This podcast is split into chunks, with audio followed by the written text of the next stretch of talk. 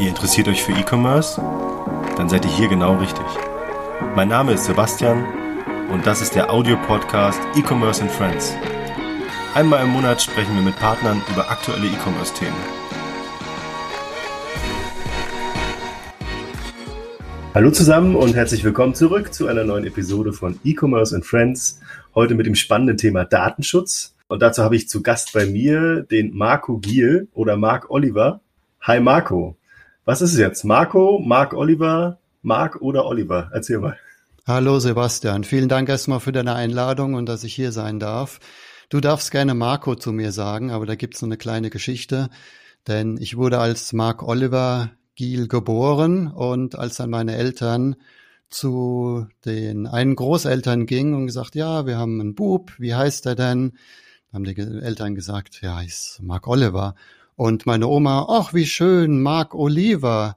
Und meine Eltern sind dann ganz entnervt nach Hause gegangen, gesagt, nee, also, wenn die Oma den Namen nicht aussprechen kann, dann müssen wir da was Neues erfinden. Und dann haben sie von Oliver das O gerade zu Mark vorgezogen und so kam dann mein Rufname Marco zustande. Wir haben uns schon vor, im Vorhinein vielleicht, das ganz kurz klar ist für die Zuhörer, warum wir jetzt diese Story mit reinnehmen, äh, habe ich mich gefragt, okay, äh, es ist ein doppelter Vorname, es ist aber kein Bindestich dazwischen. Welchen wähle ich denn jetzt, wenn ich Marco anspreche? Vielleicht, Marco, kannst du ganz, ganz kurz einen Abriss geben über deinen Werdegang und äh, genau, wie ist so deine Vita bisher gewesen? Ja, also ich bin jetzt 45 Jahre alt, bin hier in Südhessen in Dieburg, Landkreis Darmstadt-Dieburg, ähm, geboren und war dann zum Studium weg in Bayreuth und mir war dann im Prinzip im Studium schon klar, dass ich mich auf den Rechtsbereiche der neuen Medien konzentrieren möchte. Und da habe ich damals am meisten Potenzial gesehen, dass ich wieder zurückgehe ins Rhein-Main-Gebiet irgendwo hin und dann hat sich gerade nach dem Studium so ergeben, dass ich hier wieder zurückgekommen bin und dann auch relativ bald, nämlich 2007 war das dann meine Kanzlei gegründet habe, die Giel Rechtsanwalt. Und sofort ab dem ersten Tag habe ich mich auf IT-Themen, auf Internet-Themen beschränkt und konzentriert und dann auch gleich die Ausbildung zum Fachanwalt für IT-Recht gemacht das ist dann auch nochmal eine mehrstufige Sache. Da muss man Theorie machen, da muss man praktische Fälle nachweisen und auch noch eine Prüfung. Und ich glaube 2010, ab dem Zeitpunkt durfte ich dann auch diesen Fachanwaltstitel führen. Im Studium hat sich im Prinzip schon entschieden für mich, dass ich in diesen Bereich der neuen Medien gehen will zukünftig. Und seit 2007 kam dann auch typische Mandate aus dem Internetrecht, aus dem IT-Recht. Und so ungefähr zehn Jahre später, 2017, da wurde das Datenschutzthema dann auf einmal sehr, sehr viel stärker in die Öffentlichkeit gepresst. Noch nicht so für den Allgemeinbürger, aber für uns Rechtsanwälte. Denn ich weiß, 2017 saß ich in einer Fortbildungsveranstaltung für uns IT-Rechtsanwälte und da war nämlich gerade diese DSGVO, dieses Datenschutzgesetz, das war 2016 verabschiedet, sozusagen mit einer Übergangszeit von zwei Jahren.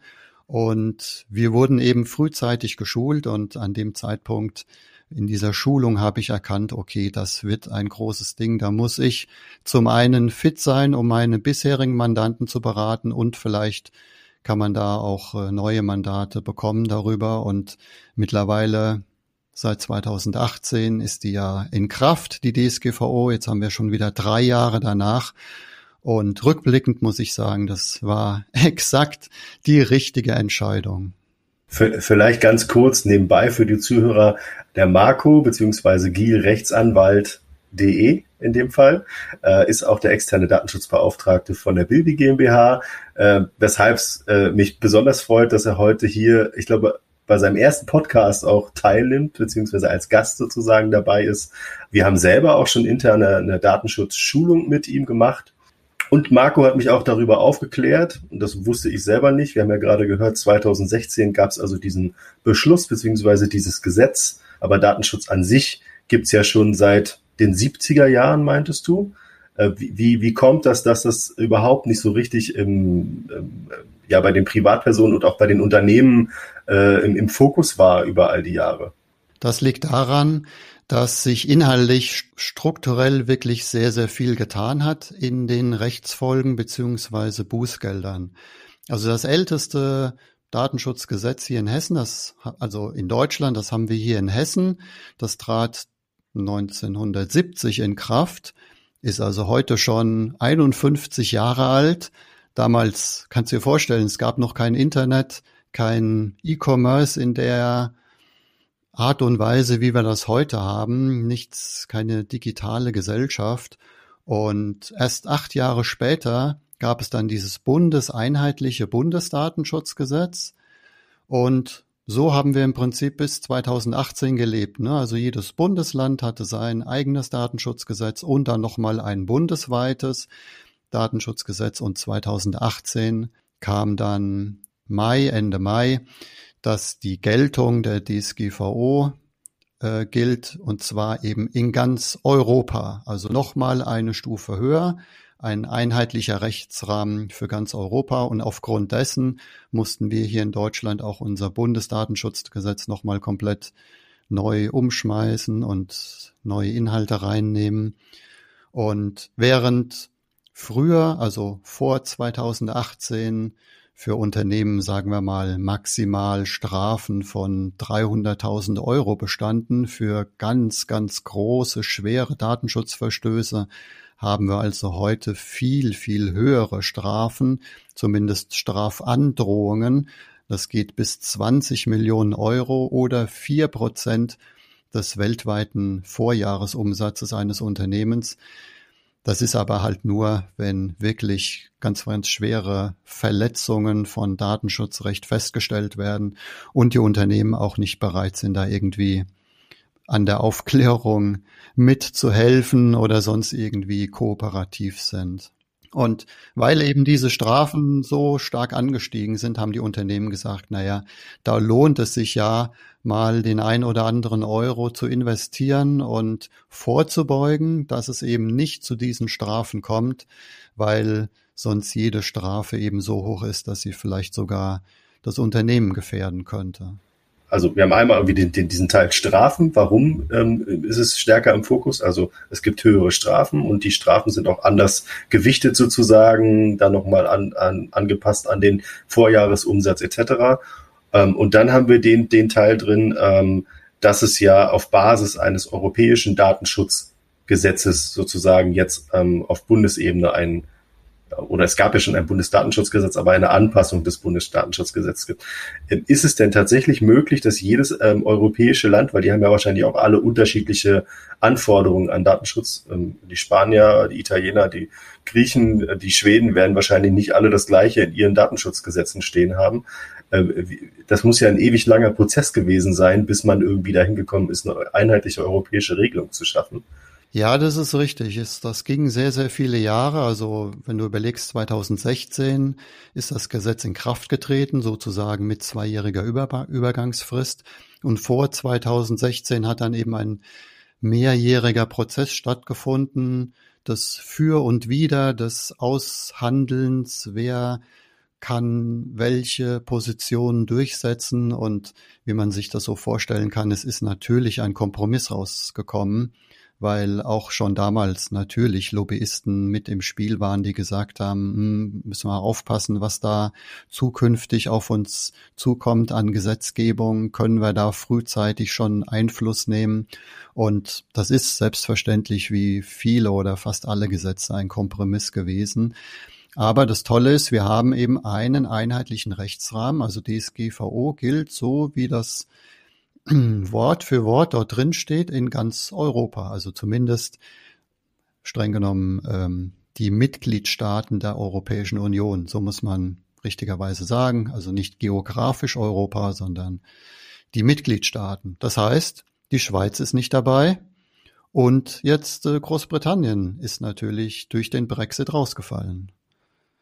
Äh, die, ich frage mich, äh, es hat, es hat wahrscheinlich den einen Sinn, es gibt ja viele, ähm, ich sag mal, paneuropäische Konzerne oder Unternehmen, die sozusagen eben in mehreren, ähm, in mehreren europäischen Ländern auch eben tätig sind. Da macht es Sinn, dass es eben eine europaweite, ein europaweites Gesetz gibt dazu, dass sie nicht sagen können, okay, in Luxemburg wird das jetzt ein bisschen laxer gehandelt als in Deutschland.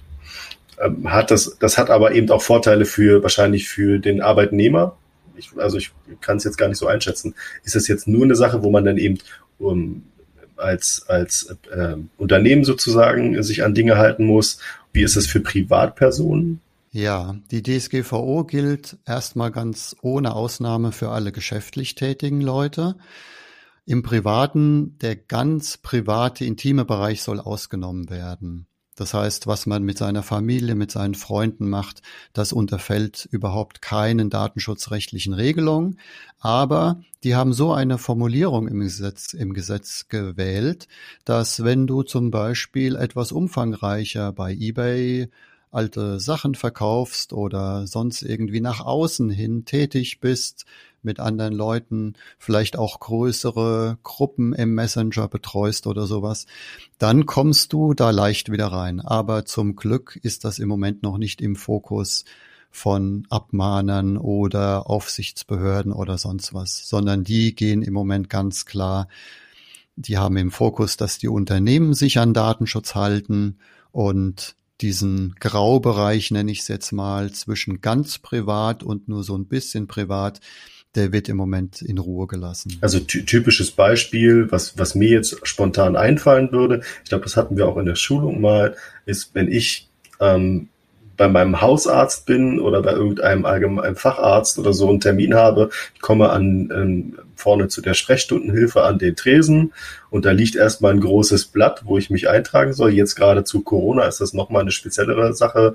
Da musste man sich ja in 50 Millionen Listen eintragen. Das liegt aber alles offen rum. Oder wenn möglich, fragt die nette Dame hinter dem Tresen mich noch, ja, ist denn Ihre Telefonnummer noch aktuell und Ihre Adresse und Ihre E-Mail-Adresse? Und dann darf man die da lauthals durch den Raum brüllen. Zwei Meter hinter dir stehen alle und hören es mit und können schön fleißig mitschreiben und können dich dann später nochmal anrufen und dir herzlichen Glückwunsch sagen. Sowas ist wahrscheinlich damit gemeint. Ja, an deinem Beispiel sieht man, wie sowas auch auseinanderfallen kann. Also für dich als Privatperson, wenn du beim Arzt bist, für dich gilt die DSGVO und die Datenschutzgesetze nicht, aber für den Arzt. Okay, das, das, das bedeutet aber auch, es sind neue Anforderungen, nicht nur eben für Unternehmen an sich, sondern eben eigentlich für alle Bereiche, die in irgendeiner Weise mit, mit, mit, mit Menschen, mit, mit Daten, mit sensiblen Daten zu tun haben, um das nochmal zusammenzufassen.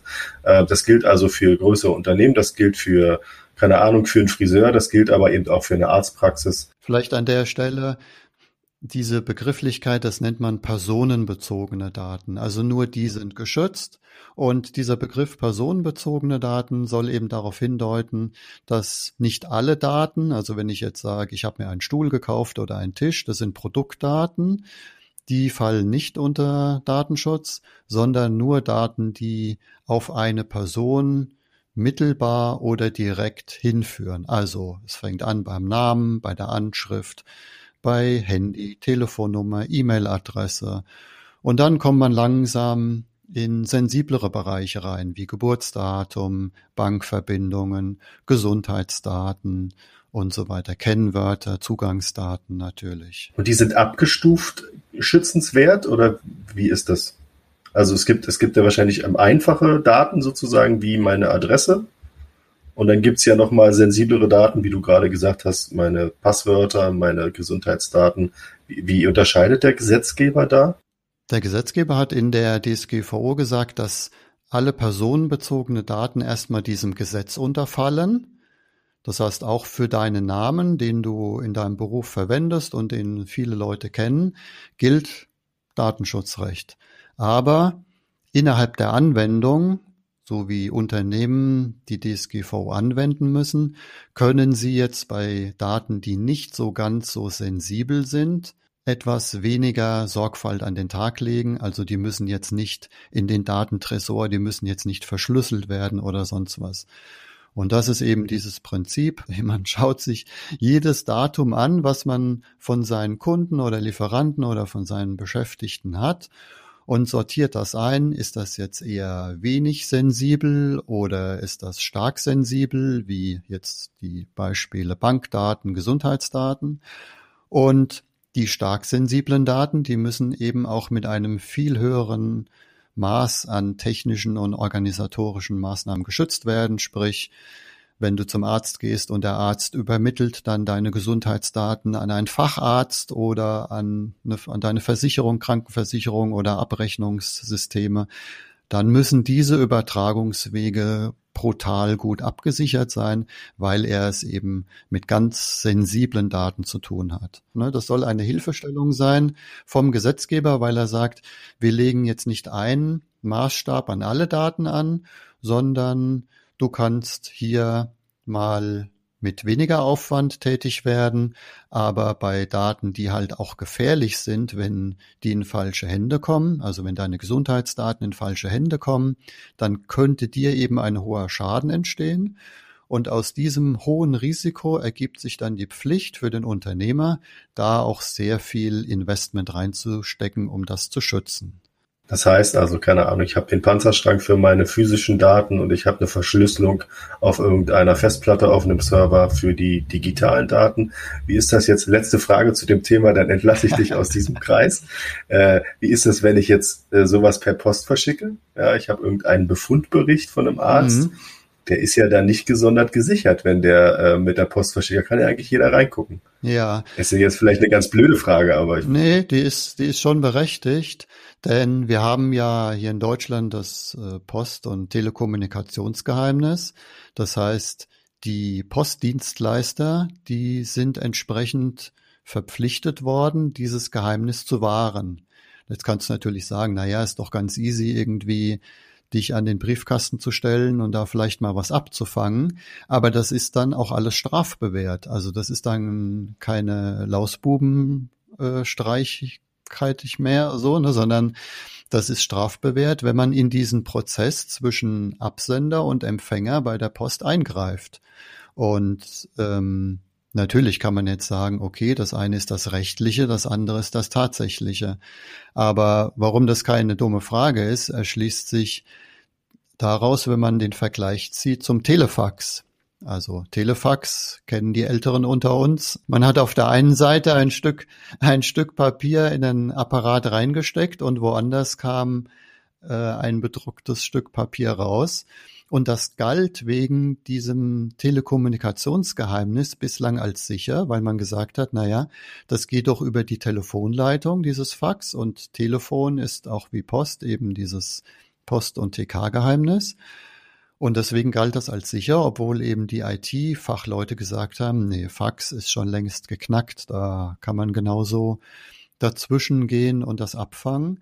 Und neulich hat dann auch eine Aufsichtsbehörde dann öffentlich eine Pressemitteilung rausgegeben und gesagt, also Sie sehen das Telefax jetzt nicht mehr als sicher an, weil Sie davon ausgehen, dass die meisten Faxgeräte nicht mehr über diese klassische Telefonleitung angeschlossen sind, sondern eben internetbasiert angeschlossen sind. Und wenn eben das Telefax über Internet geschickt wird und nicht sonderlich verschlüsselt wird, dann muss man das im Prinzip so beurteilen wie eine E-Mail, die nicht verschlüsselt wird. Und ja, Gesundheitsdaten per unverschlüsselter E-Mail zu verschicken ist eben auch nicht erlaubt und Deswegen müssen jetzt auch wieder bei einigen Unternehmen Prozesse umgestellt werden, weil die vielleicht noch das Telefax im Einsatz haben für bestimmte Transaktionen. Und, und da reicht es vermutlich auch nicht, wenn ich ähm, irgendwo in die E-Mail an den Patienten schreibe, wenn du das äh, verschlüsselt versendet haben möchtest, nutze bitte einen anderen Mail-Provider oder irgendwas. Das habe ich nämlich auch schon gesehen. Das sind die schönen Disclaimer, die sind bei den Rechtsfachkundigen ganz verpönt, weil das überhaupt nichts bringt. Denn stell dir vor, die E-Mail mit deinen Gesundheitsdaten, mit, den, mit der Blutuntersuchung, mit den Ergebnissen dazu, die landen irgendwo, aber nicht in der Abrechnungsstelle und dann kann derjenige, der das bekommen hat, ja nicht mehr so tun, als hätte er es nicht bekommen, denn jede E-Mail hinterlässt Datenspuren en masse und Natürlich kann er sich dann bei dem Absender melden und sagen, hallo, hier ist eine E-Mail falsch gelaufen, aber er kann das Rad nicht zurückdrehen und sagen, ich tue jetzt mal so, als hätte ich die E-Mail niemals bekommen. Deswegen, das ist ein schöner Versuch und menschlich vielleicht ein Versuch zu sagen, okay, wenn ich was Falsches woanders hin verschickt habe, dann meldet er sich, damit ich das zurückgemeldet bekomme aber das entlastet dich nicht, sondern das wäre dann wahrscheinlich eine Datenpanne. Datenpanne, Stichwort. Konkret würde man sagen, ein äh, Datensatz oder ein Stück Information, die eigentlich nicht in meine Hände gehört oder vielleicht nicht in die Hände von irgendwem, der keine Berechtigung dazu hat, liegt irgendwo offen rum, ob das jetzt physisch auf dem Tisch ist oder ich bekomme irgendeine E-Mail, die ich versehentlich öffne oder weiterleite, wenn noch im schlimmsten Fall. Ähm, das wäre sozusagen schon eine Datenpanne, wenn ich da mir nicht Gedanken mache, wie gehe ich mit diesen, wenn ich dann sehe, es sind sensible Daten, wie gehe ich damit oder personenbezogene Daten, wie du gesagt hast, wie gehe ich damit um? Wie ist denn das? Ähm, es gibt doch mit Sicherheit schon irgendwie die Top 10 der Datenpannen in Europa und die entsprechende Bepreisung daneben. Kannst du dazu was ja. sagen? Also, es würde mich schon mal interessieren, was, was war denn die höchst angesetzte Summe bei Datenpannen in, äh, in inner EU-lich sozusagen unter dem neuen Datenschutzgesetz, die so äh, von einem Gericht verurteilt wurde, geurteilt wurde? Also zum einen muss man, du hast ja bei den Datenpannen angefangen, Datenpannen können in wirklich vielfältiger Art und Weise auftreten. Ich sage in meinen Schulungen immer, die ich für meine Mandanten und Kunden anbiete im Rahmen, dass ich eben externer Datenschutzbeauftragter bin, so bringe ich das den Beschäftigten bei. Datenpanne kann sein, wenn Daten, die du hast von deinen Kunden zum Beispiel, weil du einen kleinen Online-Shop hast, ein E-Commerce-Unternehmen, und du hast eben deine Kundendaten. Wenn die ein anderer hat, der dazu nicht berechtigt ist und du die aber auch noch hast, sozusagen die Daten wurden kopiert, dann kann das eine Datenpanne sein. Es kann aber auch sein, dass der andere die Daten hat, unberechtigterweise, aber du hast sie nicht mehr. Dann wurden sie nicht kopiert, sondern da wurden sie ja abgezogen. Das ist das typische Beispiel. Du hast auf deinem Smartphone, auf deinem Handy irgendwelche Kundendaten, zumindest E-Mails. Und wenn du die sonst nicht irgendwo gebackupt hast oder sonst wo hast und du verlierst das Handy, dann hat die Daten streng genommen ein anderer, aber du nicht mehr. Ja? Und das, das ist, das kann eben auch eine Datenpanne sein. Oder der andere hat sie nicht, aber er konnte deine Daten bei dir manipulieren.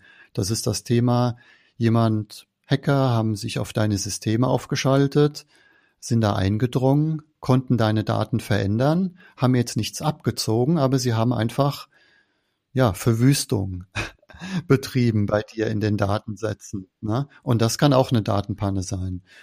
Und von den Bußgeldern, von denen du sprachst, da ist ganz wichtig zu verstehen, Bußgelder dürfen nur diese Aufsichtsbehörden für den Datenschutz verteilen. Ne?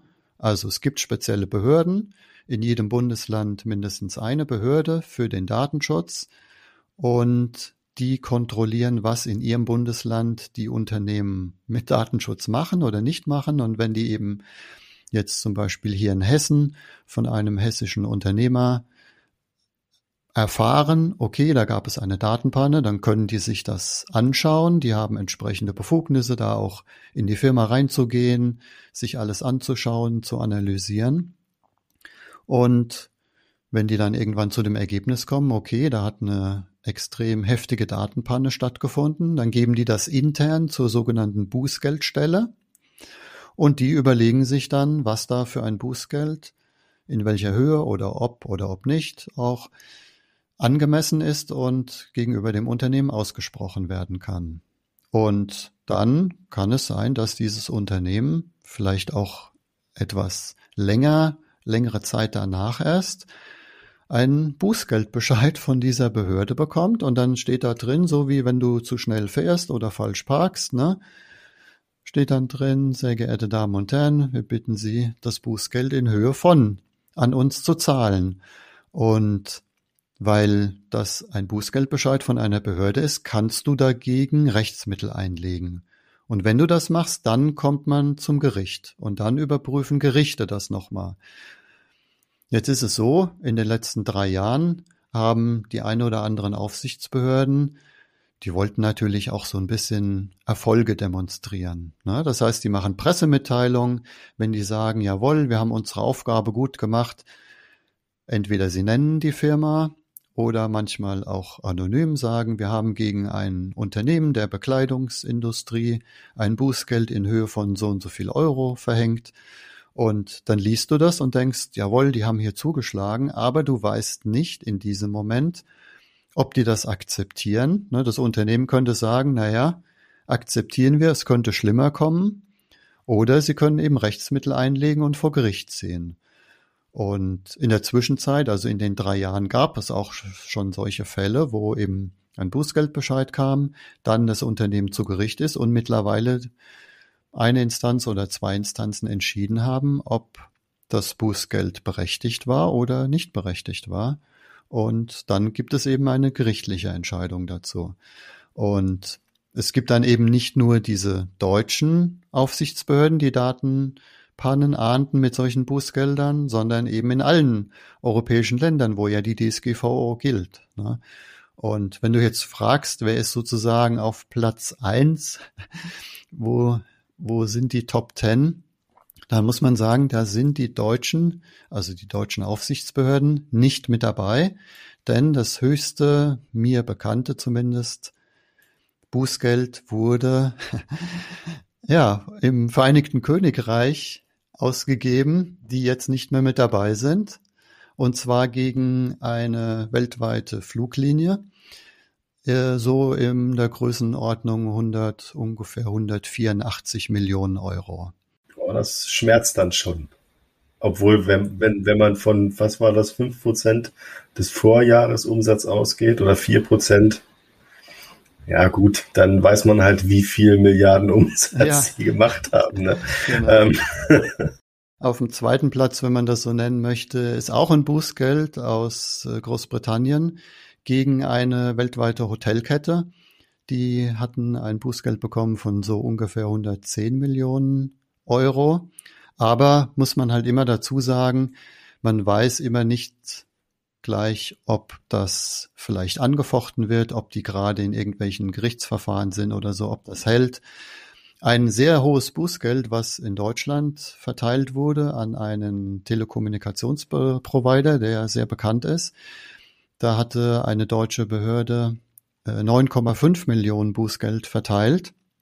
Und die haben das nicht auf sich sitzen lassen. Die haben gesagt, nee, das erkennen wir nicht an, diese knapp 10 Millionen. Die sind vor Gericht.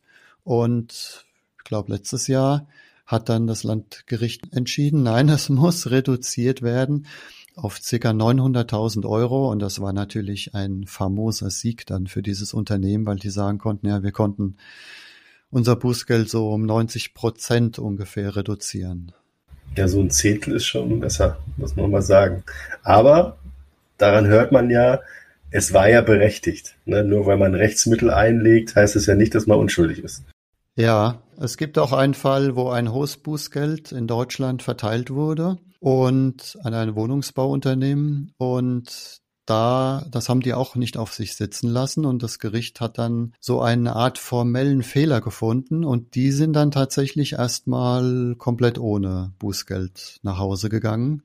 Aber das ist so ein Spezialfall. Das hat auch so ein bisschen mit einer rechtlichen Frage zu tun, ob ein Bußgeld einem Unternehmen als Unternehmenseinheit gegeben werden kann, ohne dass man genau innerhalb des Unternehmens definieren kann, okay, der Geschäftsführer oder der Abteilungsleiter oder der Mitarbeiter hat dies und jenes getan und das kann man genau nachvollziehen, sondern die hatten gesagt, na ja, irgendwie ist die Datenpanne äh, eingetreten, ne, das ist klar gewesen und jetzt, verteil, jetzt verteilen wir mal das Bußgeld an diese Unternehmenshülle, also an diese Rechtsperson, weil irgendeine muss es ja gewesen sein. Und da hat eben das Gericht gesagt, nee, das geht so nicht, sondern es muss klar sein, wer was getan hat und wer da den Fehler begangen hat. Du kannst also nicht einer GmbH einfach so ein Bußgeld verteilen und du weißt gar nicht, wie die Verhältnisse intern waren. Aber das sind jetzt schon wieder rechtliche Feinheiten, die dann immer weiter in die juristischen Verästelungen führen. Aber es kann eben auch so sein, dass du ein hohes Bußgeld bekommst und dann vor Gericht dich wirksam dagegen wehrst und mit Null nach Hause gehst. Das ist, das ist ein guter Punkt und vielleicht eine ganz gute Überleitung zur nächsten Frage. Was muss ich denn als Unternehmer konkret beachten, wenn ich mich immer gemäß und äh, fein an das äh, Bundesdatenschutz oder an das europäische Datenschutzgesetz halten möchte und nicht Gefahr laufen möchte, äh, irgendwann einen Bußgeldbescheid zu erhalten, wo dann irgendwie eine Zahl drin steht, die mir nicht gefällt. Ja, Datenschutz sage ich immer, das ist ein Projekt. Das ist nichts, was man irgendwie in einer Blackbox einkaufen kann, was man sich über den Versender schicken lassen kann in einer handlichen Box. Man packt es aus, stellt es auf und dann hat man Datenschutz. Sondern es ist in höchstem Maße. ja, das, wenn es das, wenn es das wäre, dann glaube ich, äh, hätte es, äh, wäre da irgendeiner, ein findiger Unternehmer schon mit auf den Markt getreten. Das ist, ja, es ist ein Prozess und es ist ein höchst individueller Prozess. Man kann natürlich so ein bisschen clustern und sagen, jetzt kleine E-Commerce-Unternehmen, kleine Online-Händler, die haben tendenziell immer das und das zu tun und da sieht das vielleicht auch immer so ähnlich aus. Aber in letzter Konsequenz ist es dann doch immer sehr individuell. Wenn man jetzt einen kleinen Online-Shop hat, vielleicht alleine ist oder mit wenigen Beschäftigten, dann und man hat sich eben bislang noch gar nicht mit dem Datenschutz beschäftigt, dann sage ich, es gibt so ein paar Basics, die mit vertretbarem Aufwand wirklich ein sehr gutes Ergebnis liefern. Denn du musst dir ja vergegenwärtigen als Unternehmer, du hast eine öffentliche Seite, also so wie früher das Schaufenster. In dieses Schaufenster kann jeder Tag und Nacht reinschauen. Aber was bei dir hinten im Office, im Büro, im Keller und so weiter vor sich geht, das sieht jetzt so kein externer. Das sehen vielleicht so ein paar interne, aber das kann insbesondere Mitbewerber nicht einfach so auskundschaften. Aber was im Schaufenster hängt, das kann heutzutage, also was im digitalen Online-Schaufenster hängt, ne, in einem Online-Shop veröffentlicht wird, das kann weltweit jeder Mitbewerber oder jeder, der sich dafür interessiert und da Kenntnis hat, kann das auskundschaften und jeder kann dich überprüfen, ob du dich an Datenschutz hältst. Und deswegen sage ich, das, was im Schaufenster nach außen hin sichtbar ist, also der sichtbare Datenschutz, der sollte priorisiert werden. Das sollte man. Das heißt konkret? Ja, Entschuldige. Genau, eben im Online-Shop, wo wir gerade waren, da kennst du ja, kennst du ja die Datenschutzerklärung, sowohl bei Bilby, die wir ja veröffentlicht haben, als auch wenn du selbst irgendwo was einkaufst, gibt es nicht nur ein Impressum, sondern auch einen Datenschutzhinweis. Und das ist ein rechtlicher Teil des öffentlich und sichtbaren Datenschutzes, so wie du nach außen hin kommunizierst, wie du mit den Daten deiner Kunden umgehst. Und wenn du eine gute Datenschutzerklärung hast, die da öffentlich abrufbar ist, dann gibst du Mitbewerbern, Kunden, anderen Interessenten und Betroffenen schon, naja, kein bis wenig Anhaltspunkte, um zu sagen, oh, der Datenschutz, also das hat er überhaupt nicht auf dem Schirm, der kümmert sich lieber um was anderes. Aber wenn du eine professionelle Datenschutzerklärung auf der Seite hast, dann müssen Leute, die dir irgendwie ans Bein treten wollen, schon ein bisschen tiefer graben. Ne? Und das ist tiefer ja, treten. Ja, tiefer treten. Mitbewerber sind halt, äh, die gehen nicht mit Samthandschuhen vor, sondern wenn einer ein gutes Unternehmensmodell hat, dann gucken da andere natürlich, wie kann ich mich verbessern oder wie kann ich dem anderen schaden. Das ist ähm, wie, wie, wie, wie ist das normalerweise? Äh, wenn ich dich jetzt unterbreche, tut mir leid. Ähm, also wenn ich mir eine Datenschutzerklärung auf einer Website anschaue, mhm. die ja äh, eigentlich immer an derselben oder an der gleichen Stelle steht, und ich lese mir die durch und ich sehe dann, okay, Datenverarbeitung durch XYZ, die, na, diese und diese Daten werden verarbeitet. Es ist gefühlt immer der gleiche Text. Mhm. Da wird einfach nur X durch Y ersetzt und äh, dann wird das Ding da reinkopiert und gut. Was hältst du denn? Also es gibt ja so, ähm, ja, so Text, Generatoren im Internet, also bestimmte Anbieter, die sozusagen so Erklärungen AGBs und, und alle möglichen anderen Dinge zur Verfügung stellen für Shopbetreiber, was ich ja so vom Grundsatz her erstmal gut finde, weil nicht jeder äh, Shopbetreiber, der irgendwie, keine Ahnung, da irgendwelche Handtaschen verkauft von mir aus, ja, weil er die selber irgendwo schön herstellt, der hat da halt sein Steckenpferd in dem Handwerklichen und vielleicht sogar noch ein bisschen designtechnisch in der Website, aber wenn es dann in die rechtliche Ecke geht, ist das einfach nicht mehr sein Steckenpferd und dann braucht er irgendeine Lösung. Und die muss dann irgendwie auch rechtsgültig sein und muss nutzbar sein. Und dann gibt's halt diese Anbieter, die sagen, hm, nimm doch das, das passt doch super. Was hältst du davon? Ja, du sprichst die sogenannten Datenschutzgeneratoren an, die mittlerweile sehr verbreitet sind. Sehr viele werden kostenfrei angeboten im Internet. Ein paar werden auch kostenpflichtig angeboten. Ich muss sagen, von dem Grundsatz her, von der, also die Idee ist toll, sowas als Generator zu machen. Aber viele Unternehmer, die das anbieten, die haben so einen kleinen Haken drin. Und das ist das, wo ich meine Mandanten oder Unternehmer, die zu mir kommen, dann immer aufkläre und sage, hast du das bedacht? Denn meistens ist bei diesen Anbietern die Haftung ausgeschlossen. Und die müssen das selbst durchklicken. Das heißt, Du, wie du dich ja gerade beschrieben hast, als kleiner Online-Händler, der du dich auf deinem Gebiet auskennst, deiner Produkte oder deiner Dienstleistungen. Ne? Ich habe zum Beispiel eine Mandantin, die verkauft so individuelles Müsli. Da kennt die sich super aus, wie das gemischt werden muss und dass du morgen super in den Tag startest und so. Da ist wirklich ihr Steckenpferd aber im Rechtlichen kennt sie nicht aus, sich nicht aus. Und die kommt jetzt auf so einen Datenschutzgenerator im Internet, sagt kostenlos, wunderbar, das klicke ich mir mal selbst zusammen. Und dann bekommt sie ihren Text, die sie denkt, na ja, den setze ich mir jetzt auf meine Seite drauf. Das ist ja ein langer Text, der muss ja richtig sein, weil er ist lang. Da steht viel drin, also wenn viel drin steht, muss es richtig sein. Und dann ist sie ja arglos und denkt, sie hat alles richtig gemacht und Vielleicht hat sie dann aber einen Haken an der falschen Stelle gesetzt, weil es ist ja kein begleiteter Prozess gewesen, sondern sie hat eine Auswahlliste bekommen, hat irgendwas angekreuzt nach Gutdünken, was sie halt wusste und hat dann einen Text bekommen. Aber es hat keiner überprüft. Ne? Keiner, der irgendwie Ahnung hat, kein Experte, hat das überprüft. Und wenn sie jetzt was vergessen hat, dann besteht die Gefahr, dass sie entweder abgemahnt wird von einem Mitbewerber oder ein Betroffener sagt, hör mal, ich sehe, du trackst mich hier auf deiner Seite, aber du hast in deiner Datenschutzerklärung da überhaupt keinen Punkt dazu erklärt, mit welchem Anbieter du das machst und was du mit meinen getrackten Daten machst. Und wenn diese Unternehmerin jetzt zum Beispiel dann zu diesem Datenschutzgenerator Anbieter geht und sagt, hör mal, ich habe da jetzt Probleme bekommen, dann sagen die ja erstens, unsere Haftung ist ausgeschlossen, siehe AGB oder Nutzungsbedingungen, die du angeklickt hast. Und zweitens. Bei uns stimmen die. Ja, bei uns stimmen die. da ist halt auch die Haftungsfreistellung drin.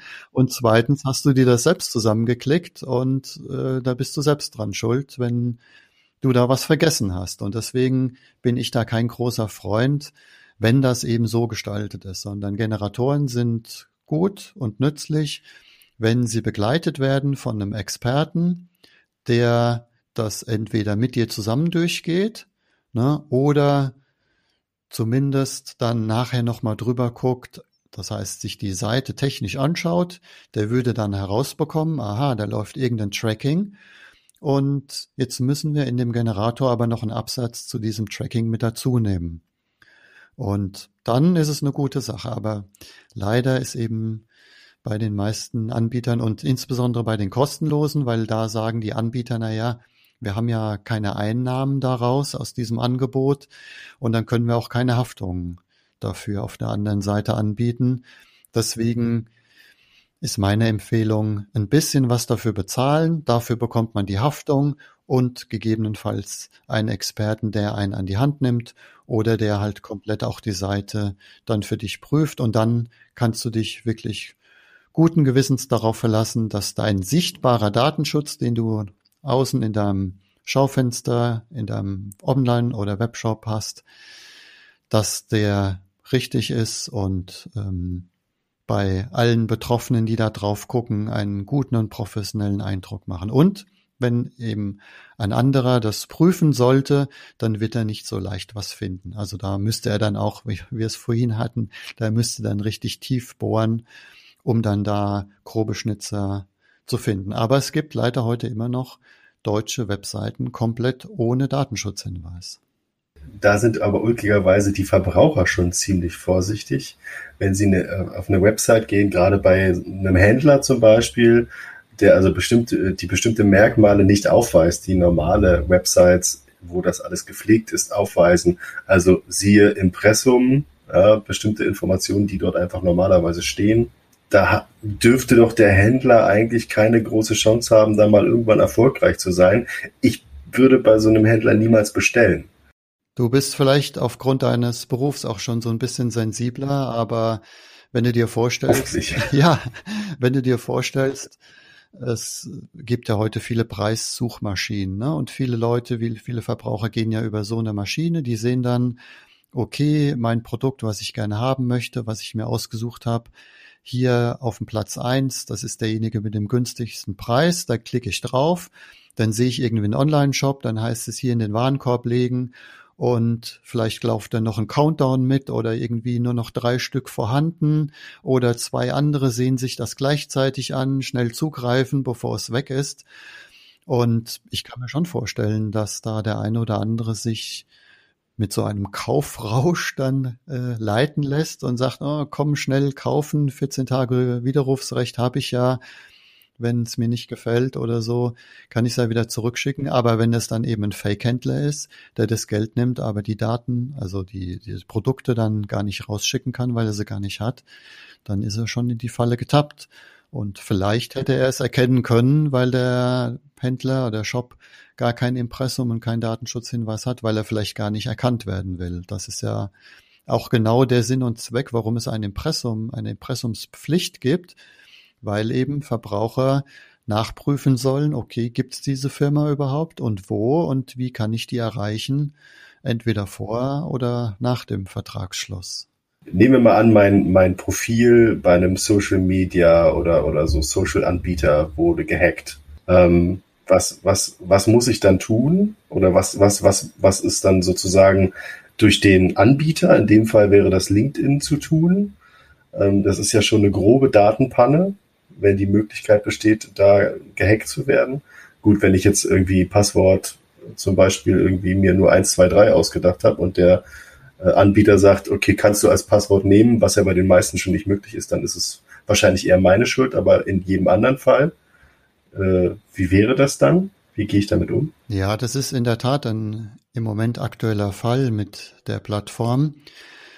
Das ganze Ausmaß wird wahrscheinlich erst noch in den nächsten Wochen und Monaten offengelegt werden. Im besten Fall muss LinkedIn dich als Nutzer informieren, dass da was passiert ist und auch was passiert ist, soweit sie das dann eben sagen können. Sie müssen dich über deine Rechte aufklären. Aber wenn das bislang zum Beispiel noch nicht gekommen ist, dann hast du auch das Recht als Kunde bei denen, das einzufordern, also ein sogenanntes Auskunftsrecht. Du kannst sie also anschreiben und sagen, bitte erteilen Sie mir Auskunft. Ich habe hier aus der Presse erfahren, dass das und das passiert sein soll. Bitte erteilen Sie mir Auskunft, was da genau passiert ist, was mit meinen Daten passiert ist. Dieses Auskunftsrecht hat man und das muss auch innerhalb von einem Monat beantwortet werden. Und wenn Natürlich, du hast es gerade angesprochen, das Passwort, das ist die allererste Empfehlung, Priorität 1a. Das heißt, dieses Passwort bei dieser Plattform zu ändern. Und falls du dieses Passwort, was du nicht machen solltest, aber vielleicht noch auf anderen Plattformen verwendet hast, solltest du dort auch sicherheitshalber das Passwort ändern. Denn es könnte sein, dass vielleicht du dich mit E-Mail-Adresse und diesem Passwort dort angemeldet hast und bei anderen Plattformen eben genau auch diese E-Mail-Adresse, auch das Passwort. Und mit dieser Kombination könnten dann Hacker eben auch auf einmal auf andere Plattformen zugreifen, obwohl die nicht ursprünglich gehackt wurden. Ne? Die hatten da keine Datenpanne, aber Das ist, wenn du deine Passwörter mehrmals verwendest. Also, ganz klar, Passwort ändern, gucken, hat man das mehrfach verwendet, dann dort auch ändern. Dann den Anbieter anschreiben, um Auskunft bitten. Da gibt es auch verschiedene Musterschreiben, die im Internet abrufbar sind. Mit so einem Musterschreiben kann man sich dorthin wenden. Ansonsten in der Presse weiterhin verfolgen, was wird darüber berichtet und aufmerksam sein, passiert irgendetwas, ja, dubioses, insbesondere in deinem E-Mail-Postfach. Das heißt, bekommst du auf einmal irgendeine Art von E-Mails, die du vorher nicht bekommen hast, von irgendwelchen noch dubioseren Absendern oder oder bekommst du auf einmal äh, E-Mails mit Anhängen. Da natürlich sehr sensibel mit umgehen. Das ist auch ein ganz großer Block ja bei den Schulungen. Das Thema E-Mail, sowohl eingehende E-Mails, also die Spam-Erkennung, dass die Beschäftigten in den Unternehmen Spams erkennen und Schadsoftware, als auch umgedreht, wenn du eben aus deinem Unternehmen oder auch privat E-Mails verschickst an andere, dass du sicherstellst, dass eben deine eigene E-Mail nicht verseucht ist und dann auch den Datenschutz warst, wenn du insbesondere halt im geschäftlichen Umfeld, wenn du sogenannte Massen-E-Mails verschickst, also an mehrere Leute gleichzeitig. Aber das sind so die grundsätzlichen To-Dos, die im Prinzip, wenn du Kunde bist bei einer Firma, die eine Datenpanne hat, immer anzuwenden sind. Und das ist eben auch eine Sache, die in der DSGV ausgeweitet wurde, wo du jetzt mehr Rechte hattest als vor 2018. Du hast jetzt nicht nur einen materiellen Schadensersatzanspruch, sondern auch einen sogenannten immateriellen. Was ist der Unterschied? Ja, materiell ist ganz klar, dir fehlt Geld auf dem Konto. Ne? Oder dir ist ein Schaden entstanden, du musstest für irgendwas Geld ausgeben oder auf dieser Plattform hast du vielleicht Geld eingezahlt ähm, und das ist weg, irgendein Guthaben oder sowas. Also materieller Schadenersatz, immer wenn dir Geld wirklich fehlt, dir ist ein Schaden eingetreten. Immateriell ist so ein bisschen wie beim Verkehrsunfall. Das heißt, neben den Behandlungskosten, das ist wieder materiell, also bezifferbar, hast du vielleicht ein Schleudertrauma erlitten aufgrund des Verkehrsunfalls.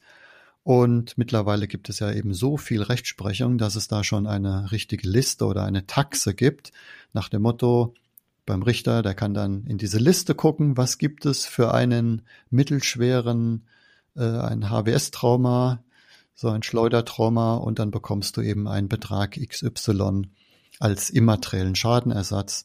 Und das gibt es jetzt eben erstmals auch nach der DSGVO für Datenschutzverstöße. Wurde in den letzten drei Jahren auch schon das eine oder andere Mal probiert, aber gerade die deutschen Gerichte sind da noch sehr, sehr zurückhaltend. Das heißt, Entweder haben die Gerichte gesagt, naja, das ist jetzt wirklich eine Bagatelle gewesen bei dir, da ist eigentlich gar nichts so richtig passiert, du hast dich vielleicht unsicher gefühlt, du hast das Gefühl gehabt, dass deine Daten irgendwie in falsche Hände kommen könnten, aber eigentlich ist nichts passiert, dann haben die Gerichte gesagt, das ist eine Bagatelle, da gibt es keinen Schadenersatz oder ganz geringe Beträge, vielleicht mal 50 oder 500 Euro, wenn es dann schon, wenn dann nachgewiesen werden konnte, dass wirklich ein deutlich höherer immaterieller Schaden entstanden ist. Aber das wird sich in den nächsten Jahren auch noch deutlich ausbauen und da muss man mal zehn Jahre abwarten und dann gibt's vielleicht auch so eine Art Liste oder Taxe, wo man dann nachgucken kann, wie viel Geld gibt es für die und die Datenschutzverletzung. Ich kann, ich kann ehrlich gesagt nicht so richtig äh, immateriell mit einem äh, wie auch immer bezifferten Schaden irgendwie gegenüberstellen. Also wie im Prinzip so ein Schmerzensgeld. Ne? Du hast Schmerzen das, gehabt. Das, das, ja, das ist klar. Ja, aber für was? Also im Datenschutz meinst Für die Vermutung, dass meine, ja genau, für die, für die Vermutung, dass meine Daten jetzt irgendwo von bösen Bits und Bytes äh, gesehen wurden. Ich, also. Ja, stell dir vor, es sind eben nicht diese gering sensiblen Daten wie dein Namen, Anschrift, Telefonnummer, E-Mail-Adresse, sondern deine Gesundheitsdaten, die du alle bei deinem Facharzt vielleicht hinterlegt hast, weil du eine schlimme Krankheit hast, die du nicht öffentlich machen möchtest. Und stell dir vor, diese Daten kriegt auf einmal dein Arbeitgeber zu Gesicht und er weiß jetzt, was mit dir los ist. Und äh, da denkt sich, ach, dem kündige ich mal lieber, weil in fünf Jahren ist er vollkommen arbeitsunfähig und dann muss ich den hier bezahlen und dann kündige ich dem lieber jetzt mal. Und da kann zum Beispiel äh, schon ein sehr deutlicher Schaden entstehen oder einfach die Offenlegung, dass du, so wurde eben vor den Gerichten argumentiert von Rechtsanwälten, dass du nicht mehr Herr deiner Daten bist. Also im Moment, im Idealfall bist du Herr deiner Daten. Du kannst bestimmen, welcher Arzt deine Gesundheitsdaten bekommt und ob du deiner Familie, deinem Ehepartner und so weiter erzählst, was da rausgekommen ist bei der Untersuchung. Ne, das kannst du bestimmen. Aber wenn jetzt eben die Information von dritter Seite aus an denjenigen herangetragen wird, dann bist du nicht mehr Herr deiner Daten, kannst das nicht mehr steuern. Und wie es halt so immer ist, wenn ein gewisser Umstand einem anderen bekannt wurde, du kannst zwar Papier schreddern, du kannst eine Festplatte löschen und zerstören, aber das Gehirn eines Menschen, was der einmal aufgenommen hat, wenn der weiß, du hast die und die Krankheit, entweder er vergisst es, aber wenn er es nicht vergisst, dann weiß er es für immer. Äh, ja, was noch nicht greifbar ist, was noch nicht eingetreten ist, aber was eintreten könnte. So ja. kann man es, glaube ich, Oder sagen. du bist vielleicht ja. gerade auf Arbeitssuche und auf irgendeiner Plattform oder im Darknet äh, wird dann irgendwie öffentlich gestellt, äh, was du für Krankheiten hast, dann bekommst du keinen Job mehr. Ich habe da auch eine kleine Anekdote tatsächlich, die mir gerade einfällt. Ich habe ähm, bei einem ehemaligen Arbeitgeber ähm, relativ viel auch mit externen Unternehmen zu tun gehabt und eine E-Mail erhalten. Das sollte, glaube ich, eine Auftragsbestätigung für irgendeine Bestellung sein, äh, in der dann eine auch ein medizinisches Dokument von der E-Mail-Versenderin ähm, oder von dem E-Mail-Versender äh, äh, angehangen war, weil sie dachte, oder er dachte, dass das äh, diese Auftragsbestätigung ist. Dummerweise aber eben das falsche Dokument angeklickt hat scheinbar. Ich habe das natürlich geöffnet, weil ich nicht damit gerechnet habe und das dann gesehen.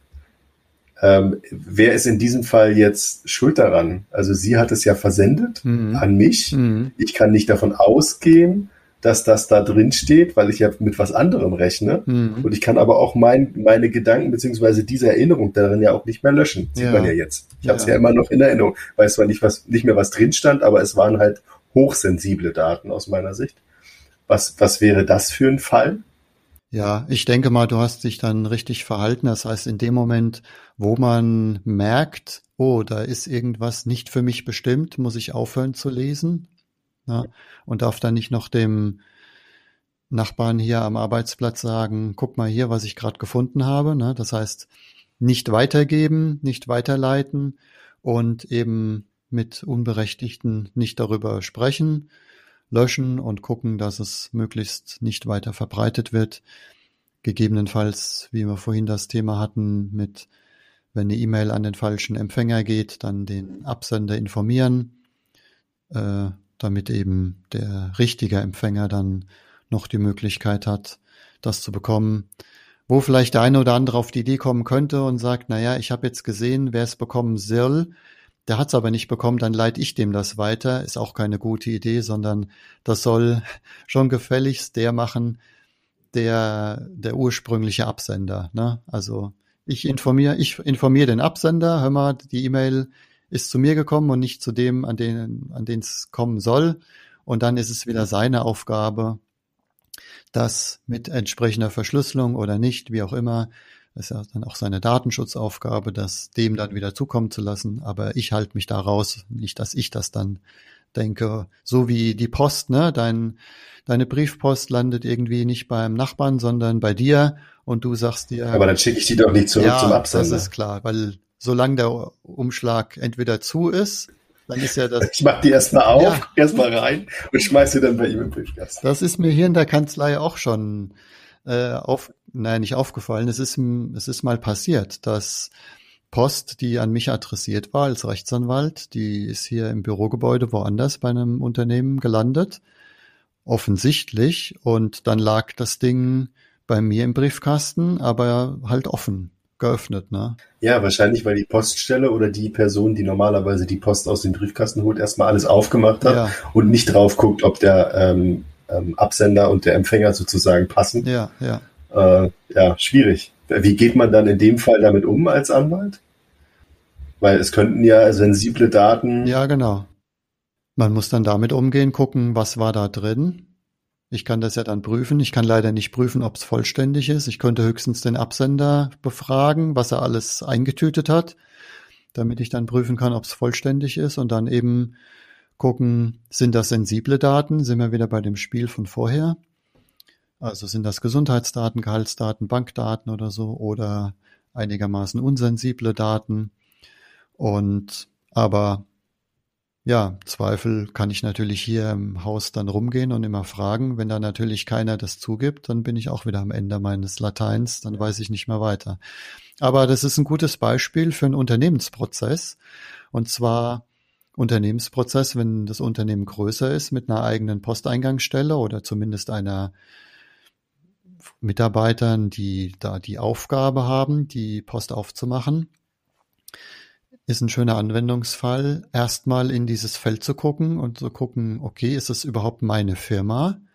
Und dann könnte es ja sein, dass Post vertraulich oder persönlich gekennzeichnet ist an Geschäftsführer, Geschäftsführerin oder an bestimmte Beschäftigte im Unternehmen.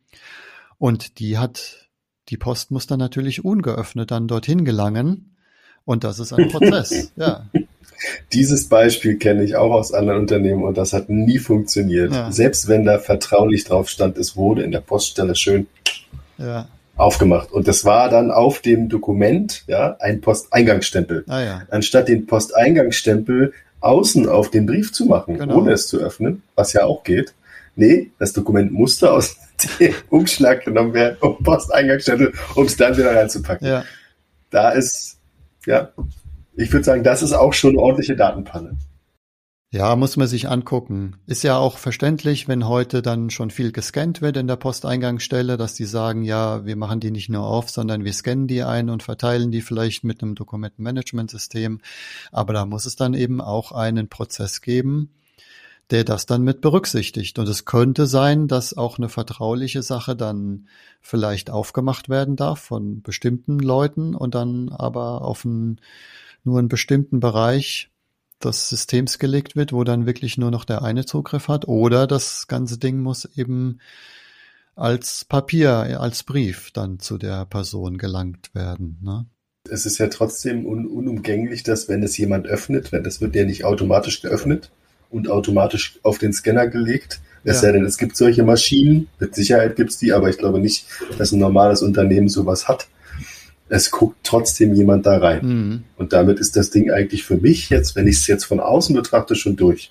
Ja, man kann das so ein bisschen mit Vertraulichkeitserklärungen absichern, dass dann demjenigen klar ist und dann spielen wir wieder hier mit den Schulungen, ne, mit den Datenschutzschulungen, dass es heißt, okay, die Person ist sensibilisiert und geschult und auf das Datengeheimnis verpflichtet und dann ist klar, okay, die macht es zwar auf, könnte da reingucken, aber darf dann halt mit keiner Person drüber sprechen und ähm, aber das muss intern, das muss geregelt sein, ganz klar. Also einfach alles blind aufmachen und dann irgendwie irgendwie eine Umlaufmappe durch die Abteilung reichen, das wäre kontraproduktiv. Ist denn sowas normalerweise gedeckt durch irgendwelche vertraglichen, arbeitsvertraglichen Regelungen, die ich äh, mit Arbeitsantritt sozusagen dort unterschreibe? Dass also bestimmte Prozesse im Unternehmen existieren, die ich sozusagen mit dem, mit dem Unterschreiben des Arbeitsvertrags akzeptiere? Also, dass in Arbeitsverträgen Arbeitsprozesse mit drin sind, ist mir noch nicht um. Ja, aber vielleicht wird ja darauf verwiesen. Also es gibt ja dann irgendwie so allgemeingültige Dokumente, keine Ahnung, es gibt in jedem Unternehmen ein Dokument, wo da, ähm, keine Ahnung, ge geklärt ist, was passiert, wenn eine Hausdurchsuchung passiert mhm, hier. Ja. ja, keine Ahnung, in verschiedenen Schritten. Also die Mitarbeiter haben das zu tun, das zu tun, das zu tun. Oder ne, in anderer Weise, was, von mir aus auch, was passiert, wenn eine Datenpanne entdeckt wurde. Mhm. Ja, als, Und im Grunde stimme ich dem ja zu. Ich werde belehrt über diese Informationen oder über diese Ablaufpläne und stimme denen ja auch mehr oder weniger zu. Wenn ich dort arbeite, wenn ich dort arbeiten will, muss ich mich daran halten. Also das steht vielleicht nicht direkt im Arbeitsvertrag, aber ich komme ja auch nicht drum herum, ich muss es ja unterzeichnen, wenn ich dort arbeiten will. Ja, klar. Oder sehe ich das falsch? Ja, nee, Kern eines jedes Arbeitsvertrages ist auch das äh, Weisungsrecht beziehungsweise Direktionsrecht ne, deines Chefs oder der Chefin und das ist ganz klar in jedem Arbeitsvertrag drin, aber was das dann im Einzelnen umfasst, das ist dann in anderen Dokumenten geregelt, also in Dokumentation von Unternehmensprozessen oder äh, sonstigen Anweisungen und was in den Arbeitsverträgen sonst allgemein meistens drin ist, sind Geheimhaltungsklauseln. Das ist aber eher das Verhältnis von dir als Teil des Unternehmens nach außen hin und weniger intern.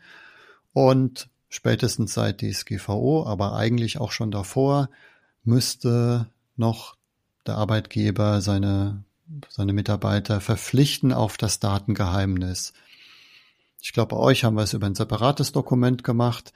Das kann man auch machen. Und dann gibt es noch allerlei andere Verpflichtungen, die man im Rahmen des Datenschutzes mit den Mitarbeitern machen muss oder machen kann. Aber das ist im Prinzip dann die Grundlage, die dann dazu führt, dass du dich entweder ähm, konform verhalten hast, ne, wenn du den Anweisungen folgst, wie das mit der Post zu tun ist, wenn es da leider keine Anweisung gibt, kannst du dich schon mal erstmal nicht falsch verhalten, aber dann sollte es zumindest eine Unternehmenskultur geben, die das fördert, dass der Mitarbeiter dort was anbringen kann, eine Verbesserung. Ne? Okay, das heißt also so ein äh, schwarzes Brett oder ein Kummerkasten. Ja, Verbesserungs. man da seinen Brief reinschmeißt. Kontinuierli kontinuierlicher ja. Verbesserungsprozess nennt man das. Da, da gibt es doch bei den Simpsons diesen, diesen lustigen, äh, das lustige Ding mit dem Verbesserungsbriefkasten und der Handguillotine davor. Ja. Also, ja. genau sowas. Ja. Super. Ähm, ja, Marco, äh, ich glaube, wir sind jetzt auch so ein bisschen, ein bisschen abgedriftet von dem, also wir waren noch beim Datenschutz, aber wir waren auch schon ein Stück weit weg. Aber ich finde dieses, dieses, dass es ja alles irgendwie ineinander greift, ja, ähm, arbeitsrechtlich, ähm, dann eben äh, BGB, dann diese Datenschutzgrundverordnung, das ist ja irgendwie alles, wenn man jetzt diesen Bereich anschaut, ähm, bedingt eins das andere. Man muss immer beachten, okay, in welchem Bereich gehe ich jetzt rein fand super spannend, was du erzählt hast zu, zu ähm, Dingen, die man jetzt wirklich beachten muss, wenn man ähm, als Unternehmer speziell in einem Bereich unterwegs ist. Also, dass man da keine, keine Out-of-the-Box-Lösung hat, die man sich irgendwie einkaufen kann, sondern dass man es wirklich individuell betrachten muss.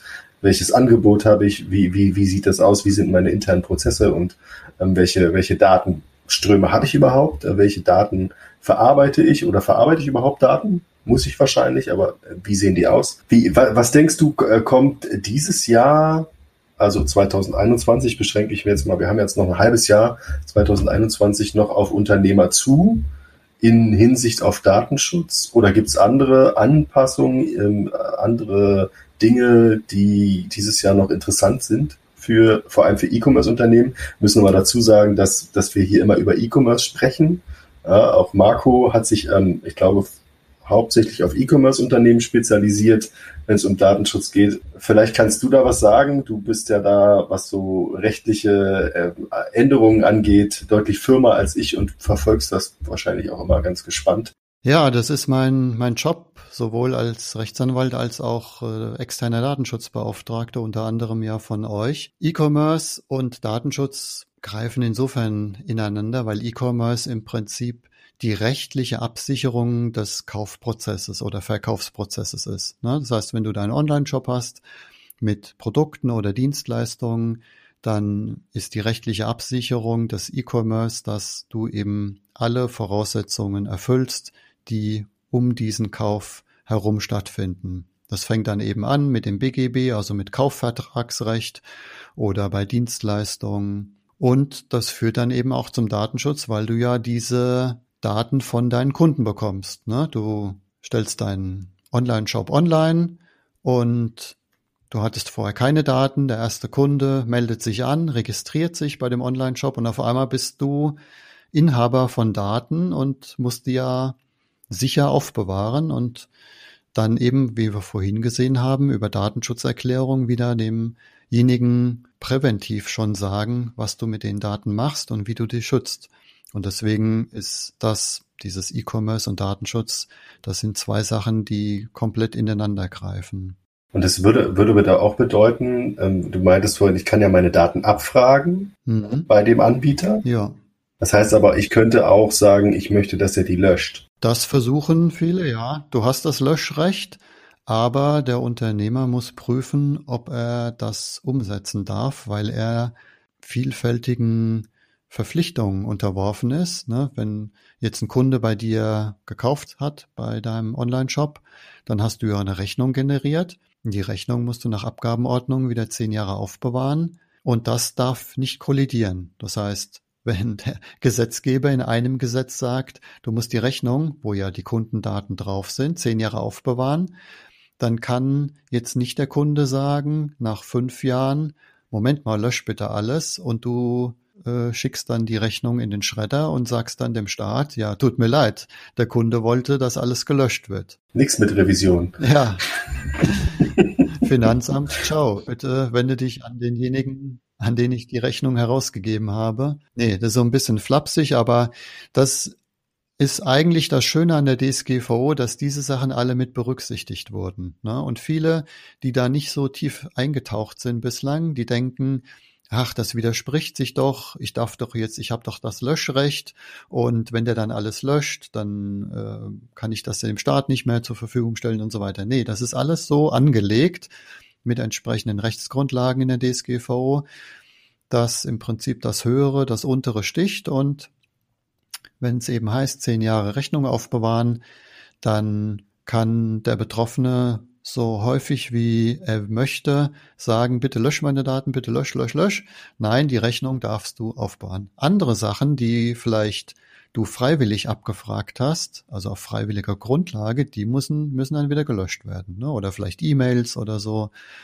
Oder du musst ihn dann aus deinem CRM-System, aus deinem Kundenverwaltungssystem rausnehmen und sagen, okay, die Rechnung liegt beim Steuerberater, da liegt die zehn Jahre gut und dann nehme ich ihn einfach aus den Produktivsystemen bei mir raus und damit habe ich dann das nennt sich Einschränkung der Verarbeitung. Ist ein bisschen schwierig, so das zu verdeutlichen, was das im Prinzip heißt. Ich sage in meinen Schulungen immer, das ist, wenn man die Daten nimmt und den Datentresor wegschließt, sodass nur noch einer, der den Schlüssel für den Tresor hat, drankommt für den Notfall oder für Aufbewahrungs-, für Archivierungszwecke.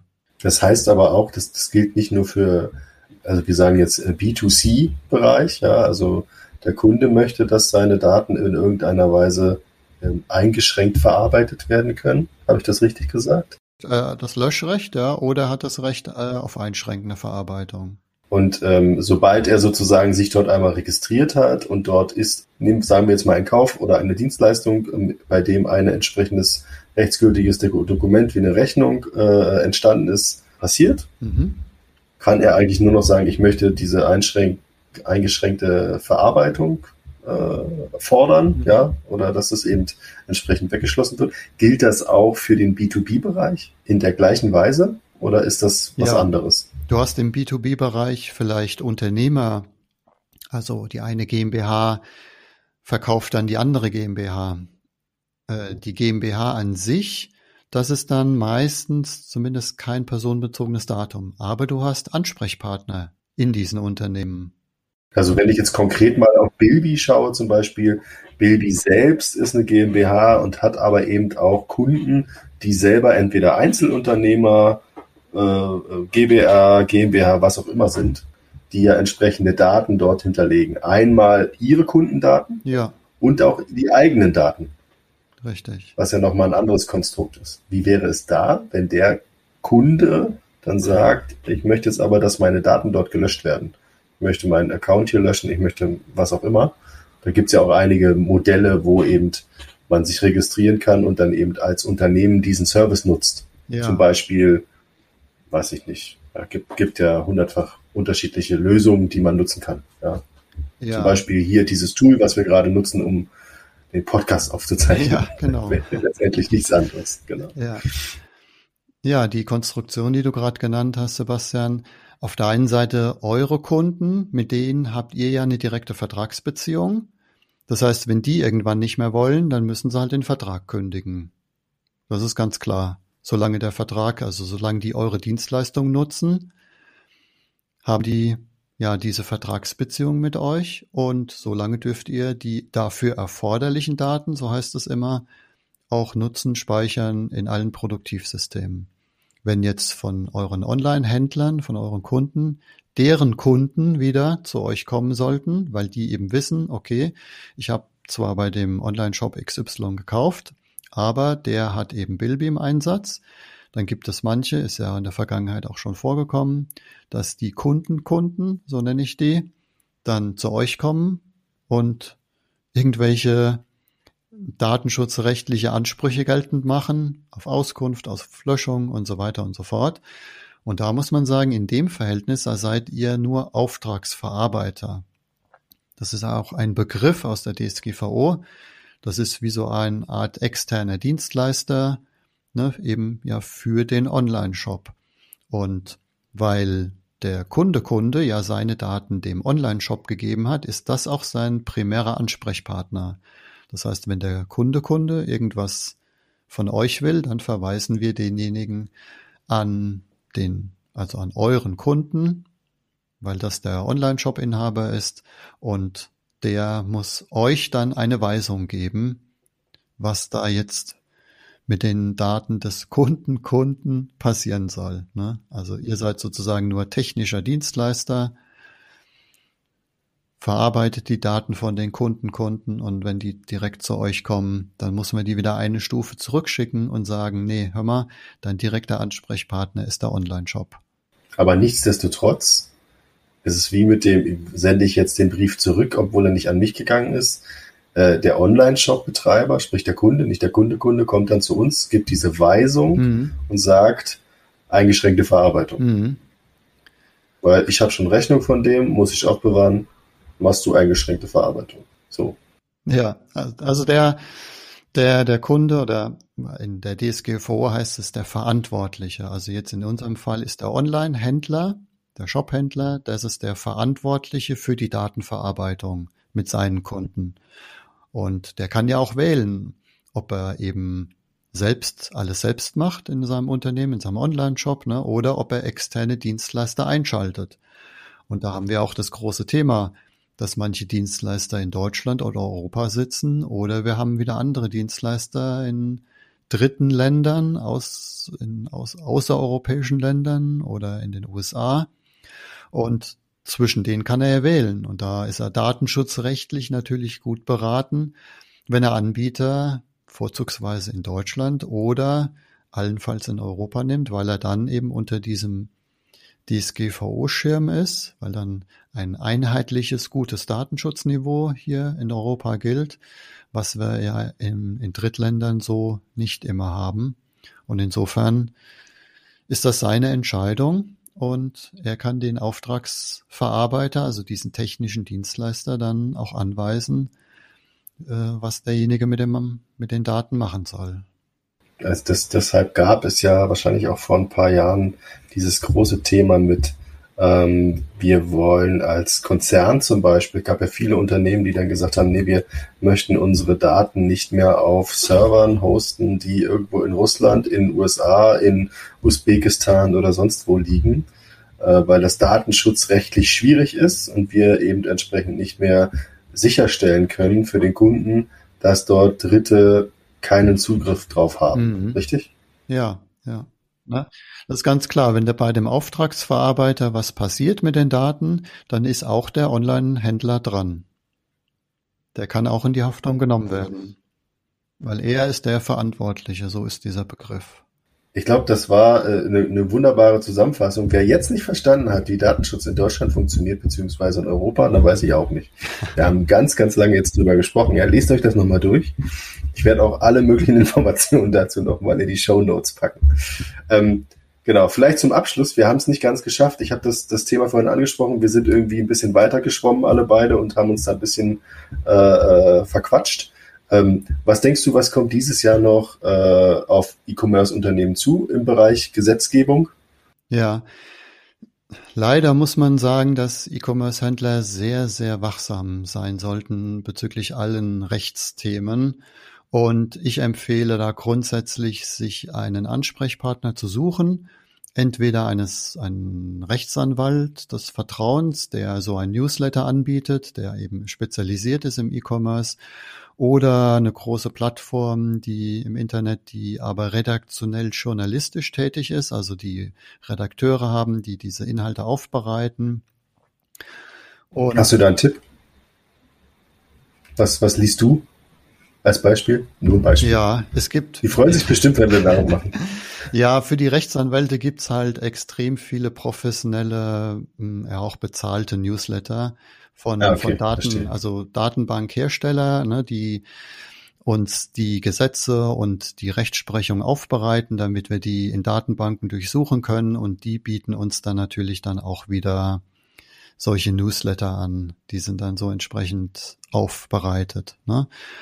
Aber ich biete zum Beispiel für, mein, für meine Mandanten ein Newsletter an aus dem Bereich E-Commerce und Datenschutz, wo ich den Anspruch habe und sage, ich möchte die nicht überfordern. Ich schicke den nicht jede Woche, auch nicht jeden Monat, sondern ich versuche eher so alle zwei Monate wirklich nur das Allerwichtigste zusammenzufassen und zu sagen, okay, hier drei, vier, fünf Punkte pro Newsletter, da musst du tätig werden, das ist eine Information, das ist nur eine Information für eBay-Händler, das ist nur eine Information für Amazon-Händler, damit die Leute, wir bekommen ja alle so viel Newsletter heutzutage. Und ähm, ja, da versuche ich eben meine Mandanten nicht zu überschütten mit News, sondern wirklich nur dann, wenn auch Handlungsbedarf ist. Und so habe ich zumindest ganz gute Rückmeldungen, ähm, bekommen von meinen Mandanten, die dann eben punktgenau sagen, ja, okay, gestern kam noch der Newsletter, da muss ich was machen, ich bin doch, ich fall doch unter die und die Gruppe und dann kann man das entsprechend anpassen. Also zusammengefasst, E-Commerce-Händler müssen ja leider rechtlich immer sehr aufmerksam sein. Auch jetzt in der letzten Sitzung des Bundestages gab es nochmal mehrere Gesetze, die auf den Weg gebracht wurden. Im BGB, also Bürgerlichen Gesetzbuch, gab es Anpassungen, die auch schon teilweise in der Presse waren. Das betrifft Laufzeitverträge wie Handyverträge oder sonstige Verträge, die meistens bislang immer zwei Jahre gingen und sich dann nochmal zwei Jahre verlängert haben. Da gibt es Änderungen. Es gab Änderungen also die sind jetzt noch nicht in Kraft, sondern die kommen jetzt erst im, im Laufe diesen Jahres, wird das erst dann ähm, scharf geschaltet. Es gibt eine Änderung im Mangelbegriff bei Kaufverträgen. Das betrifft natürlich auch alle E-Commerce-Händler, die Produkte verkaufen, die jetzt nochmal da reingucken müssen, wenn Betroffene, also Kunden sagen, da ist irgendwas mangelhaft an dem Produkt, ob sich da irgendwas getan hat. Und im Datenschutz hoffe ich, dass nichts an Gesetzesänderungen kommt, aber da wird jetzt im Jahr drei beziehungsweise dann Jahr vier sehr viel Rechtsprechung kommen. Und Rechtsprechung heißt, wir bekommen eine ganz konkrete Einstufung, wie der ein oder andere Fall zu beurteilen ist. Und das sind auch ganz wichtige Erkenntnisse, weil im Gesetz steht ja alles immer nur abstrakt drin. Ne? Wie wir vorhin hatten, eine Datenpanne ist passiert und der Betroffene hat gegebenenfalls Anspruch auf Schadenersatz. Aber wenn du jetzt bei LinkedIn bist und es liegt ein bestimmter Sachverhalt vor, deine Daten waren im Darknet, das steht jetzt nicht im Gesetz drin, ob du Schadenersatz bekommst und wie viel, sondern das wird eben durch die Rechtsprechung ausformuliert und deswegen ist für uns Experten das sehr wichtig, diese Rechtsprechung zu beobachten und dann wieder ja punktuell dann an unsere Kunden weiterzugeben und zu sagen, hör mal, in dem und dem Bereich gab es jetzt vielleicht eine höchstrichterliche Rechtsprechung. Das heißt, das Ding ist bis durch alle Instanzen gegangen. Da können wir jetzt relativ sicher sein, dass das auch andere Gerichte so sehen. Und dann gibt es vielleicht wieder Anpassungsbedarf aufgrund so einer Rechtsprechung, ne? dass es heißt, okay, wir müssen jetzt im Homeoffice vielleicht die und die Regelung machen, weil vielleicht Unternehmen verurteilt wurden zu Schadenersatz, weil sie irgendwas nicht umgesetzt haben oder so.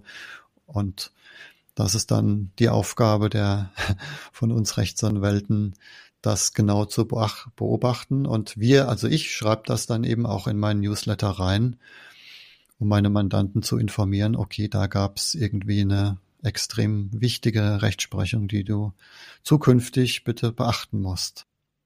Ich glaube, das Thema Homeoffice, was du jetzt ganz mhm. zum Schluss nochmal angesprochen hast, das ähm, Thema Datenschutz auf jeden Fall weil es eben so eine krasse Überschneidung zwischen privat und beruflichem äh, Leben ist, nochmal irgendwie ein riese, riesiges Thema werden. Und ich würde mich freuen, ich sage das jetzt mal hier zum Abschluss, ja. wenn wir vielleicht darüber demnächst in einem halben Jahr, ich weiß noch nicht, vielleicht auch nochmal äh, eine kleine Episode machen könnten, weil ich glaube, das ist ganz spannend oder kann man mit Sicherheit irgendwie drei Stunden drüber reden.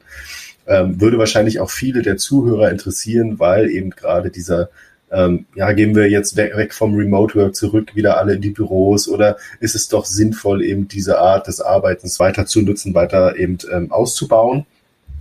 Ähm, da würde ich mich freuen. Ich danke dir auf jeden Fall, Marco, dass du heute mein Gast warst. Ähm, ich fand es super spannend, mit dir über Datenschutz und auch alle Dinge, die damit zusammenhängen und die drumherum passieren, zu reden.